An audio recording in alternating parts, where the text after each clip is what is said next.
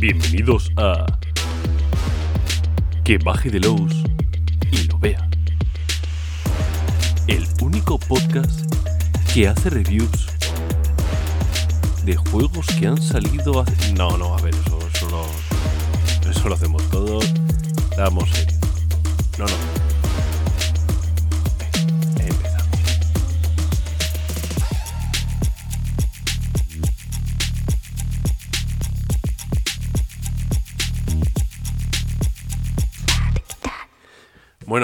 Hoy, hoy voy a... hoy, se cierra... un eh, me encanta lo de... Hoy se cierra un círculo. ¿Cuál? Uno, el que sea, que toque. Eh, hoy se cierra un círculo porque hoy voy a hablar por fin de el único libro de Gamsu. edit- vamos, a, vamos a ceñirnos a, de Gamsu editado por, por, por Shadowlands. El único libro que- del que todavía no había hablado.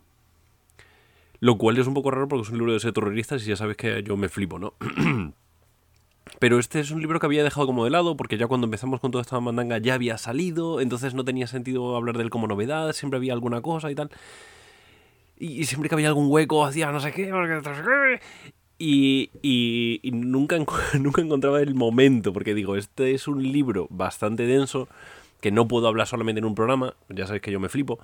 Eh, tengo que. Y de hecho, ahora, ahora tengo un hueco, venga, rápido, rápido, go, go, go. Y he decidido hablar de la redención de Albión. Eh, para los que ya hayáis leído el libro, pues, pues ya estaría. Tampoco hay mucho más que rascar. Pero en cualquier caso sí quiero comentar cosas también de cara al, al taller este de creación de aventuras. Nos va a venir bien hablar de esto porque voy a hablar un poco de cómo se estructura esta aventura. Eh, que es una aventura muy interesante porque se editó originariamente como dos libros. O sea, esto en Estados Unidos se, editó como Albion Ransom. Albion Ransom, bueno, realmente dos. eh, The Lost Girl y luego la The Worm of 60 Winters, o no sé cuánto. Eh, básicamente, básicamente eran dos libros auto- autoconclusivos. Luego vuelvo a esto, porque esto es importante, que los dos libros sean autoconclusivos, ¿vale? Eh, pero en cualquier caso, nosotros lo hemos metido en un solo libro porque tiene sentido como un único libro. Eh, ahora también hablaremos un poco de, de ese tema. Pero, pero bueno, que en cualquier caso, lo primero de todo es, eh, es una aventura, una aventura muy tocha. Eh, incluye un montón de contenido de Inglaterra, lo cual es muy interesante, porque hay como un apéndice de unas 20 menos de 20 páginas, pero más o menos, que es un escenario de campaña para que tú introduzcas todas las aventuras que quieras en Inglaterra. Eh, y además reglas adicionales sobre el uso de drogas, lo cual eh, eh, sabéis que a mí me gusta el profundizar en estas cosas y tal, en ver cómo se hace.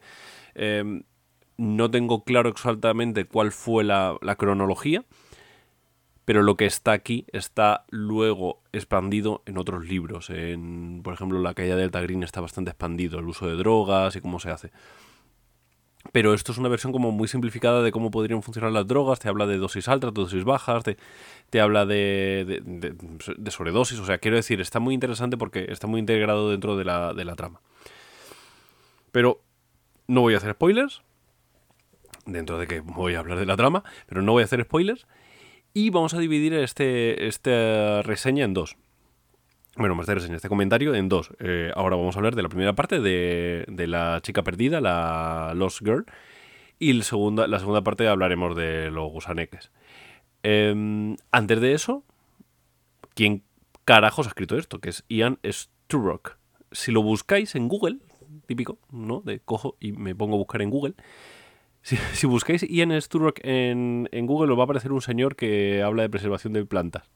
No es él, ¿vale? Es otro. De presentación de plantas, de especialista en frutas. Es otro. Porque es un tío que está bastante desaparecido. No. Si buscáis sobre él, eh, no, es, no ha hecho nada. Hace. Hasta el. Dos, esto fue- hizo esto y luego hizo un parón enorme. Hasta hace un par de años que sacó un libro para el nuevo libro de Conan. Porque él, para la versión anterior del juego de rol de Conan, escribió mucho. Ian Sturrock es eh, famoso sobre todo por haber creado el juego de rol de Slain. No sé cuánto detalluditos sois los que escucháis esto, pero los que sois un poquito talluditos os acordaréis de este juego, porque eh, lo sacó Edge, eh, la portada molaba a mil y... y hablaba de, un, de una mitología diferente a la habitual. Estamos muy acostumbrados a las mitologías eh, nórdicas, las mitologías eh, más griegas, romanas. Y de repente este nos, nos suelta la, la, mitología celta y crea un entorno de, de, de, partidas muy interesante y escribió no solamente este libro, sino bastantes suplementos. Escribió un montón, luego ha escrito un montón para Conan. Está muy metido dentro de este mundo. Y de repente llega un momento en su carrera, como, como hacia la mitad, esto fue en 2003, pues hacia, pues como a los dos, en el 2008 o así, y empieza a escribir cosas actuales, para el D20 Modern, para, para ese tipo de cosas. Y entonces de repente todas estas dos cosas confluyen, ¿no? O sea, el tío es un especialista en mitología celta, en esoterismo, eh, porque también eh, todo, el tema de Conan y los cultos y tal, también lo tiene muy, muy organizado. Y de repente empieza a hablar de la actualidad, de cómo eso conecta con la actualidad, porque este libro conecta esos dos mundos. Conecta, es decir, conecta muchas cosas que me parecen súper guays. Conecta por un lado eh, los, el esoterismo, conecta por otro lado el mundo esoterrorista en, en Reino Unido Conecta, por otro lado, eh, investigación, tradición, eh, conecta eh, el cómo funciona el mundo, de cómo funcionan los pubs y tal. toda la parte de, de, oye, apéndices, de así funciona, diferencias de idiomas, qué mm, problemas puede haber cuando vengan unos, unas personas de Estados Unidos aquí. Ah, hay, hay, diferencias culturales tontas, ¿no? Hay una diferencia como muy chorra cuando están hablando con el señor Verdad que les dice que tienen, eh, no sé qué, en el, porta, en el porta equipajes. Y te dice, cuando te miren raro, diles que es el maletero. Quiero decir, hace como estas coñitas que dejan muy, muy claro cómo funciona el mundo. Y además hay mucha semilla de aventura porque eh, habla de cómo se desarrolla los esoterroristas, porque hasta ahora todos los libros hablamos de células esoterroristas y él empieza a hablar de facciones. Estamos todavía en un punto en el que no estoy hablando de spoilers, ¿vale? Esto es como contexto para que tú sepas, porque él empieza a hablar de órdenes, empieza a hablar de ciertas cosas. Aquí sí que no voy a, profundizar en ello porque ahí es eh, directamente el mundo de spoilers directo. Pero habla de unas eh, compenetraciones entre, entre células esoterroristas. Hasta ahora, en los otros libros se hablaba de no, porque hay una célula que, que, combina con otra, que no sé qué, pero siempre es como que dos que se encuentran dicen, anda, mira, que, que estamos lo mismo, venga, pues nos ponemos a Y ahora de repente habla de, de células, de células, de alguna manera, como de células que, como si fueran jefes, ¿no? Que, que, que organizan otras, las llama facciones, explica cómo funcionan en Reino Unido y no se lo saca de la manga, sino que habla de cuál es la, el mundillo mágico que ha llevado a esto. Porque si vosotros sabéis un poquito de esoterorismo, de, de, ¿Esoterorismo? ¿Se dice? Hostia, me acabo de quedar todo, todo, todo loco. Eso, esoterismo, esoterismo, perdón, esoterismo. Esto se queda, ¿eh? esto yo no lo corto. Eh, si sabéis un poquito del mundo esotérico, eh, todo tiene mucho que ver con el mundo de las, de las cábalas, de, de, las sociedades secretas. Eh, cómo Aleister Crowley entra y, a partir del bacalao, eh, William Blake, habla, habla de, bueno, si sabéis un poquito de Alan Moore, Alan Moore intenta como recoger todo esta, es un flipado de, de Aleister Crowley y tal. Em, y entonces, ¿cómo funcionaban internamente estos grupos? Él los recoge y lo lleva al presente. Porque yo entiendo que esto sigue ocurriendo. O sea, yo entiendo que sigue habiendo gente que, se ponen ahí los gorritos de masones y siguen haciendo sus cositas. Pero hubo un tiempo en, Reino Unido en que esto era muy importante. Eh, la Segunda Guerra Mundial era muy loco cómo funcionaba esto. Lo digo por si alguien que desarrollar alguna, alguna aventura eh, en la Segunda Guerra Mundial. Eh, bueno, da igual, que me, que me lío. Que, que, tengo muchas cosas que decir y me lío. Y todavía no he empezado. Eso por un lado, o sea, que te plantea como un entorno en el cual los esoterroristas son como una especie de piña y se alían para cosas, para ciertos elementos que tienen que ver con reinterpretaciones de mitos ancestrales. Por eso digo que es importante saber que este tío sabía mucho de los cultos celtas y tal y cual. Eso sobre todo se va a ver en la segunda aventura, ¿vale? Pero es muy interesante saberlo.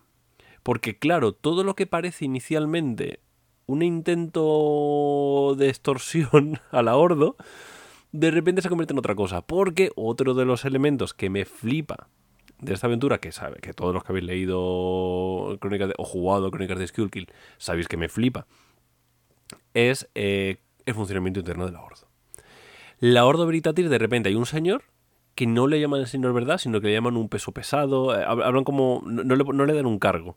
No me acuerdo, utilizan como varias, varias maneras de decirlo, un peso pesado, un alto directivo, no, un, pez gordo, que, eh, utilizan como varias, y, le llaman por su nombre de pila.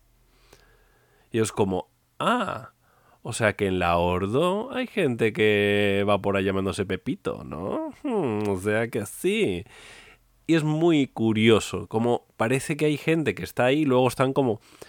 E, él hace la equiparación un poco como si habláramos de, de, los grupos de, mm, de contrainteligencia, ¿no? O sea, los grupos de, contrainteligencia, tú trabajas dentro de, tu grupo de contrainteligencia, tú eres el poli de turno que está ahí trabajando y luego tienes a tu cargo a gente que, no tiene nombre, que, son, que, son espías, que están metidos, que no sé qué, qué tal.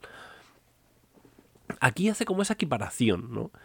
Y entonces de repente uno de estos tíos que sí tiene nombre, que de alguna manera es un cargo, entre comillas, público de la Ordo, porque, porque dice, probablemente tus, tus jugadores la conocerán. Dice, ¿por qué voy a conocer yo a alguien dentro de una...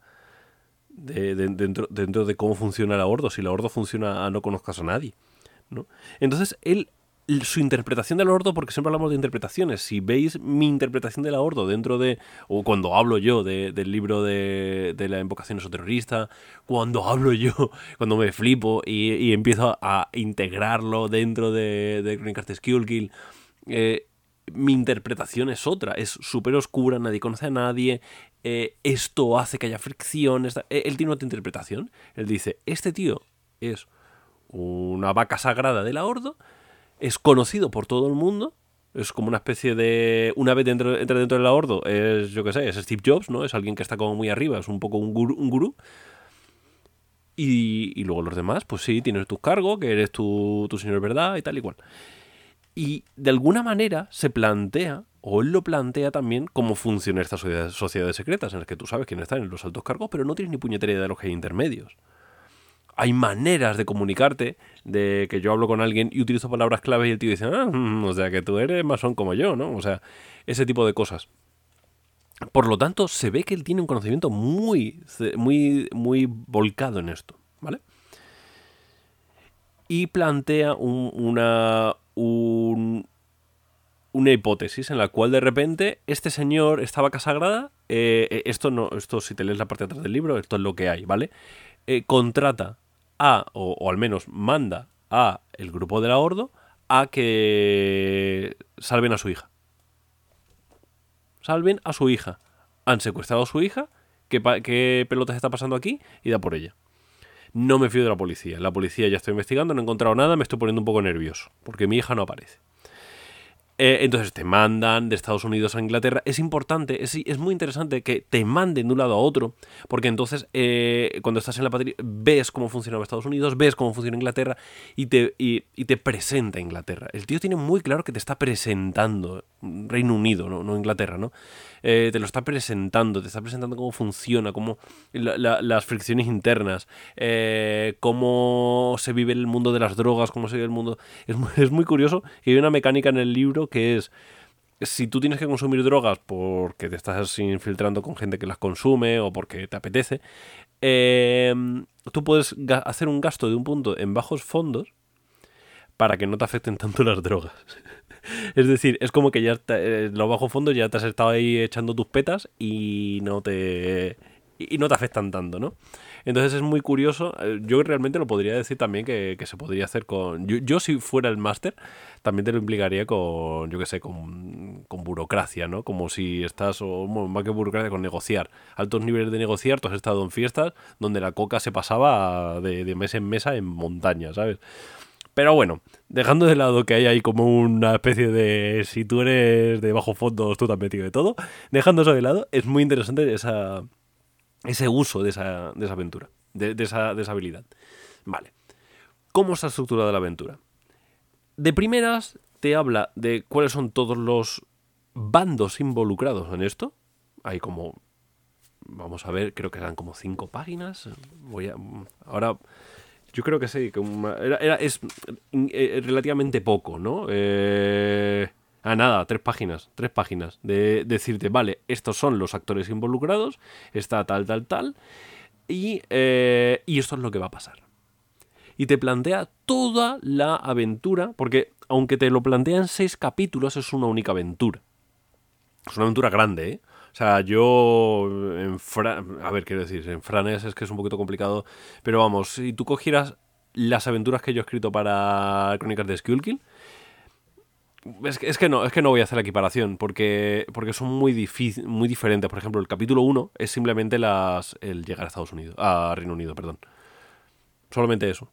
El capítulo 2 es eh, llegar y empezar, y empezar a investigar te, te a otra cosa que te lleva al, capítulo 3 y conoces a un huevo de gente. Y de repente tienes un capítulo que es conocer un huevo de gente. Lo cual eh, nunca me ha gustado. A mí nunca me ha gustado eso de vas a conocer un huevo de gente de, porque entonces no, te, no sabes quiénes son. Tú como jugador estás como, vale, pero entonces este es, vale, el fumeta, no sé qué, no sé cuántos. Y te vas a quedar con cuatro cosas. Si yo te los presento poco a poco, es más fácil. ¿Qué pasa? Que aquí necesita hacerlo porque la trama es muy, muy fácil y muy compleja a la vez. O sea, es la, típica fácil, eh, eh, eh, la típica, la típica trama de hay que llegar del punto A al punto B, del punto B al punto C, del punto C al punto D, pero en cada caso no es nada obvio dónde está ese punto B, dónde está el siguiente punto, punto C. De hecho, hay un punto que te dice, ¿tú sabes el, el capítulo 5? Si los jugadores deciden ir por aquí, sáltatelo. Ya está. O sea, no es en plan de cada capítulo un one shot, por así decirlo. ¿Vale? Pero sí, yo creo que esto se podría jugar en tres. Aproximadamente. O sea, eh, yo como máster de metralleta lo jugaría en tres. ¿Vale? El, último, el sexto capítulo, es, son 20 paginazas. Y 20 paginazas intensas. Bueno, más de 20, de hecho. Intensas. O sea, es muy intenso. ¿Por qué?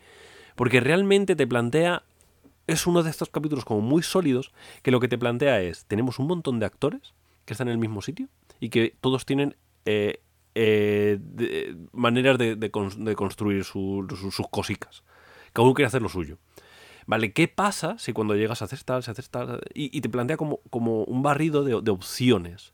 ¿Qué pasa si llegas demasiado pronto? Demasiado pronto demasiado, nunca, demasiado pronto cuando tú lo que quieres es salvar a una chica que han secuestrado, pues demasiado pronto no parece. Pero demasiado pronto para, para el clímax, ¿no? O sea, sabes que en el momento tal van a hacer mm, patatín, por lo tanto, si entran pronto, te va a joder el clímax final. ¿Qué pasa si? ¿Qué pasa si llegan demasiado tarde? ¿Qué pasa si cuando llegan ya se han fusilado a estos dos porque sabemos cómo son otros jugadores? ¿Qué pasa si no se han fusilado a nadie? ¿Qué pasa si van con la policía de la mano? ¿Qué, qué pasa si...? Y te plantea un montón de opciones. Entonces es muy sólido, es una, es una aventura muy sólida y esa solidez es, esa solidez es espacio. Veis que realmente entonces, eh, como aventura para, para, estudiar cómo está construida, es muy, muy curiosa. En primer lugar, porque termina. Estamos, yo solo estoy hablando de la primera parte, que son eh, las primeras 113 páginas. Luego tienes otras Mm. Otras 70 y algo, que es la segunda. ¿Vale? Realmente serían como 90 páginas, eh, como 96 páginas la primera y, y 70 y pico la segunda, porque luego tienes lo de los apéndices de las referencias de Estados Unidos y del cual, que es muy interesante, pero que se, lo vas a utilizar en los dos. No es solamente uno, no, es que esto tiene... No, se va, a utilizar en los dos. O sea que eso sería como, como, una, como una parte, como una cosa aparte. Em, vale, entonces, ¿qué pasa? Que al final de esta aventura hay un clímax muy controlado y que puede funcionar como final. ¿Que solo te has comprado el primero de los libros? Pues ya estaría. Como nosotros te lo vendemos los dos a la vez, pues mira, eso que te ahorras. ¿Que quieres empezar directamente desde aquí? Puedes hacerlo. Hay un contexto inicial de, oye, esto es lo que ha pachado en el anterior y punto. Y lo puedes hacer y no hay ningún problema. Vale, entonces al final realmente lo que estamos haciendo es, toda la parte inicial de esta aventura es tantear. tú estás tanteando, los jugadores están tanteando, no saben por dónde tirar. No es obvio.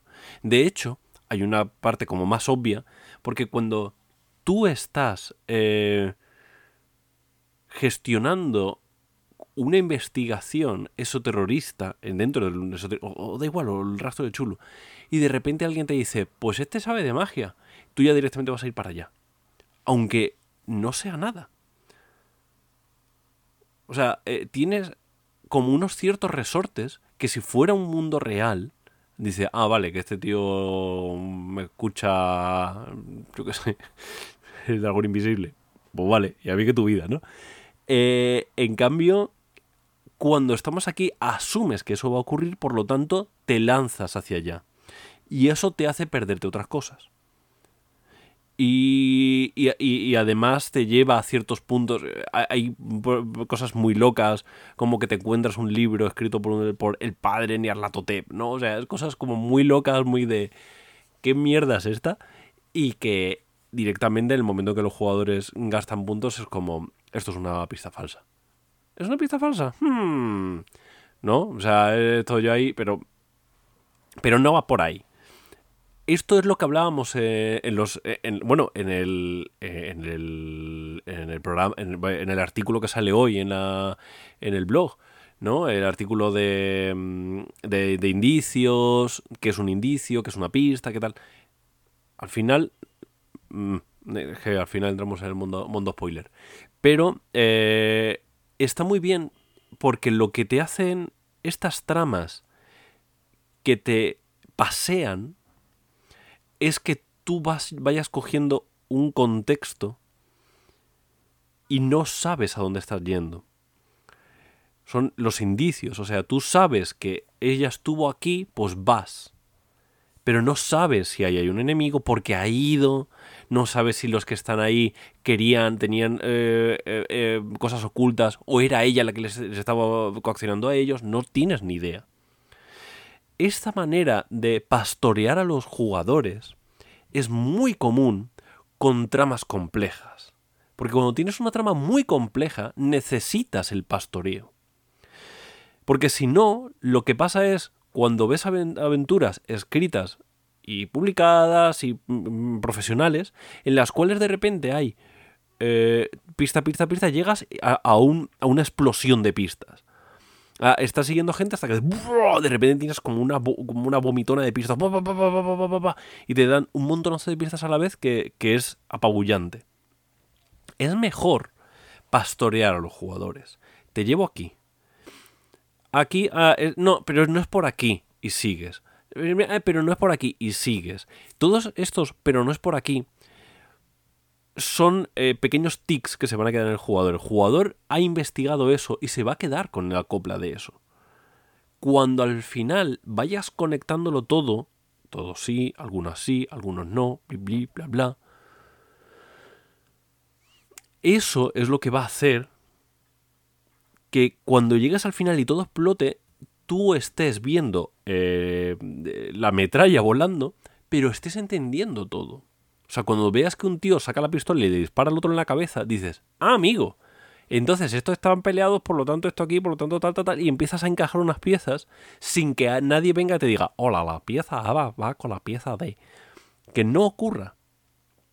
Esto también es interesante porque hay una segunda aventura.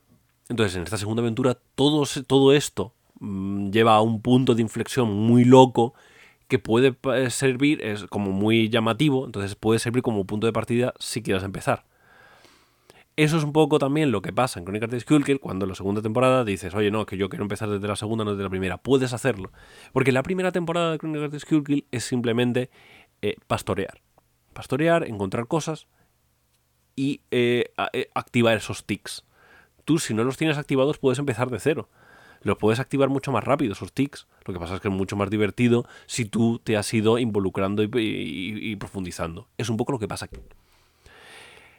La redención de Albion, entonces, realmente el por qué que es que no voy a entrar en ello. Pero todo esto que hemos que he ido comentando, todo esto construye una trama que detona al final. Eh, y por supuesto, este, esa detonación va a construir una trama. Es decir, lo han dividido en dos. Es una estructura narrativa en dos partes. Cada parte tiene su estructura de, tres actos, pero realmente son, dos, son, eh, son como dos estructuras de tres actos pegadas. Esto, ¿por qué se hace? Porque normalmente cuando no estás todo loco como Fran Valverde, tú lo que quieres es dar la posibilidad a todo el mundo que se compre un libro y punto. Porque o te encandilo para, para comprarte los dos o no te compras ninguno. Entonces, ante eh, la posibilidad de eso, muchos prefieren dar la opción de, oye, mira, no, vamos a hacer que todos sean autocontenidos. Que los finales sean tan abruptos de, uno a otro que yo te pueda explicar el, desde el segundo, explicarte el primero y, y ya está. Pero claro, mola más cuando lo tienes todo bien hilado. Y bueno, eh, este es un momento como cualquier otro para decir que, nos vemos la semana que viene, que Joaquín que ponga música, que gente de agua, que tiqui, tiqui, tiqui, y ya estaría, porque al final, como siempre, me flipo y me paso. Eh, pasadlo muy bien, eh, comprad La Redención de Albión, o sea, es un libro bastante interesante. Eh, ah, por cierto, que cuando estaba hablando de, Ian Sturo, que al final no terminé la, su, su biografía este tío, eh, pues lo ha dejado. No, ya, ha editado eso, ha editado en el 2021, sacó una cosita de Conan y tal, pero el tío no está a estas cosas. ¿Por qué? Pues si hurgas un poco, lo descubres. El tío ahora mismo está eh, eh, de profesor en una universidad y está sacando temas de, de desarrollo de juegos de teoría, de juegos de rol, o sea, el tío es un estudioso. Entonces es muy interesante que alguien como este te construya una trama compleja. Porque son en los momentos en los que tú necesitas a alguien. Eh, eh, alguien eh, que controle bien la narrativa para que te lo pueda explicar de manera que tú puedas no solamente explicar la trama, sino explicar la, energía o las sensaciones que deben tener los jugadores en cada momento. Porque ya os digo que es una trama bastante complicada y a la vez muy sencillita. Pues nada, chicos, ahora sí, con Dios, y la semana que viene terminamos con esto que vais a flipar.